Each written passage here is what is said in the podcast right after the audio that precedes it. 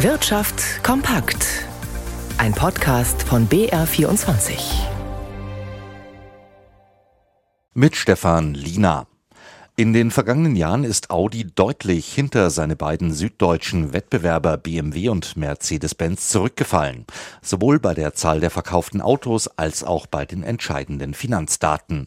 Beobachter führen das immer wieder auf eine in die Jahre gekommene Modellpalette und Verzögerungen bei neuen E-Autos zurück.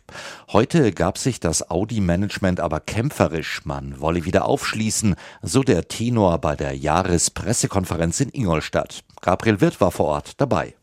Audi will in diesem Jahr deutlich mehr Fahrzeuge verkaufen als 2022, und zwar zwischen 1,8 und 1,9 Millionen. Das wären bis zu 300.000 Autos mehr. Die Versorgung mit Halbleitern und Kabelbäumen hat sich in den vergangenen Monaten verbessert. Deshalb wird auch nicht mehr mit größeren Produktionsverzögerungen gerechnet und die Auftragsbücher sind nach wie vor voll. Während sich Audi im vergangenen Jahr aufgrund fehlender Teile vor allem auf die Fertigung seiner teureren Modelle konzentrierte, dürften nun auch wieder vermehrt kleinere Autos gebaut werden. Die Preise sollen stabil bleiben, verspricht Audi. Allerdings rechnet der Vorstand weiterhin mit hohen Rohstoffkosten.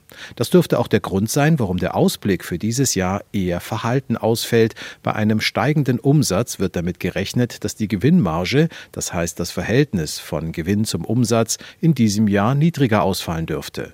Neben den hohen Kosten investiert Audi unter anderem auch viel in seine Elektromobilität und Digitalisierung, denn der Vorstand hält an seinem Ziel fest, bis 2000 2026 will man nur noch Elektroautos neu auf den Markt bringen. Bis 2033 dann soll die Produktion von Fahrzeugen mit Verbrennermotoren nach und nach auslaufen. Helfen sollen dabei neue Modelle. Vorstandschef Markus Düßmann sprach bei der Bilanzpräsentation gar von der größten Modelloffensive in der Geschichte des Unternehmens. US-Finanzministerin Janet Yellen hat angesichts der Nervosität an den Börsen nach dem Kollaps der Silicon Valley Bank betont, dass Amerikas Bankensystem weiterhin stabil und sicher sei. Bankkunden in den USA müssten sich keine Sorgen um ihre Einlagen machen, sagte Yellen bei einer Kongressanhörung in Washington. Die Regierung habe entschiedene und energische Maßnahmen ergriffen, um das öffentliche Vertrauen zu erhöhen, so Yellen. Sie bezog sich dabei vor allem auf umfassende Einlagen Garantien für Bankkunden. Für Tausende von Beschäftigten war es ein Schock, als am Montag der angeschlagene Kaufhauskonzern Galeria Karstadt Kaufhof bekannt gab, 52 Filialen bundesweit zu schließen. Offenbar ist aber das letzte Wort noch nicht gesprochen, denn bundesweit kämpfen Gewerkschaften, Betriebsräte und Politiker auf Landes- und Kommunalebene um viele Standorte. Mit ersten Ergebnissen auch in Bayern. Denise Friese.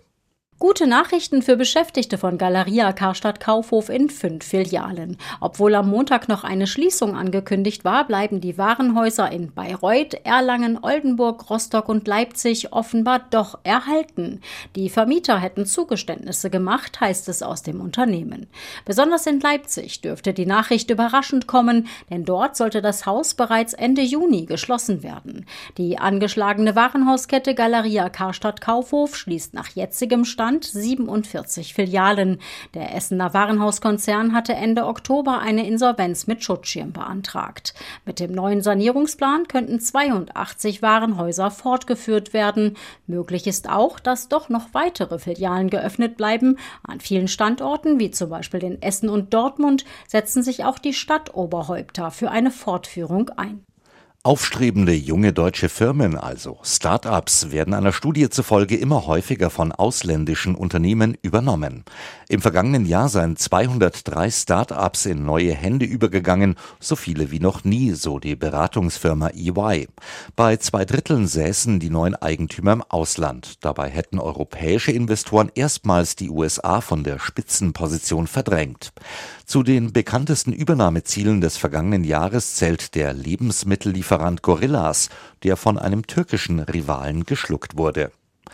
Die Europäische Zentralbank hat heute die Leitzinsen für die Eurozone um einen halben Prozentpunkt erhöht und Jan Plath in unserem Börsenstudio, die EZB hat sich ja auch zur Inflation und zum Bankensektor geäußert.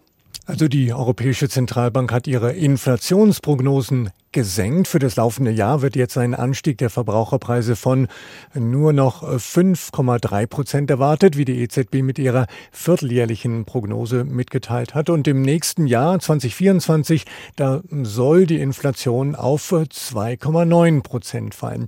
Zur weiteren Zinsentwicklung, da meinte EZB-Chefin Christine Lagarde unter anderem in der Pressekonferenz, es sei unmöglich, zu diesem Zeitpunkt zu bestimmen, wie der weitere Zinspfad aussehen wird. Der Bankensektor sei aber in einer viel stärkeren Position als zu Zeiten der Finanzkrise 2008.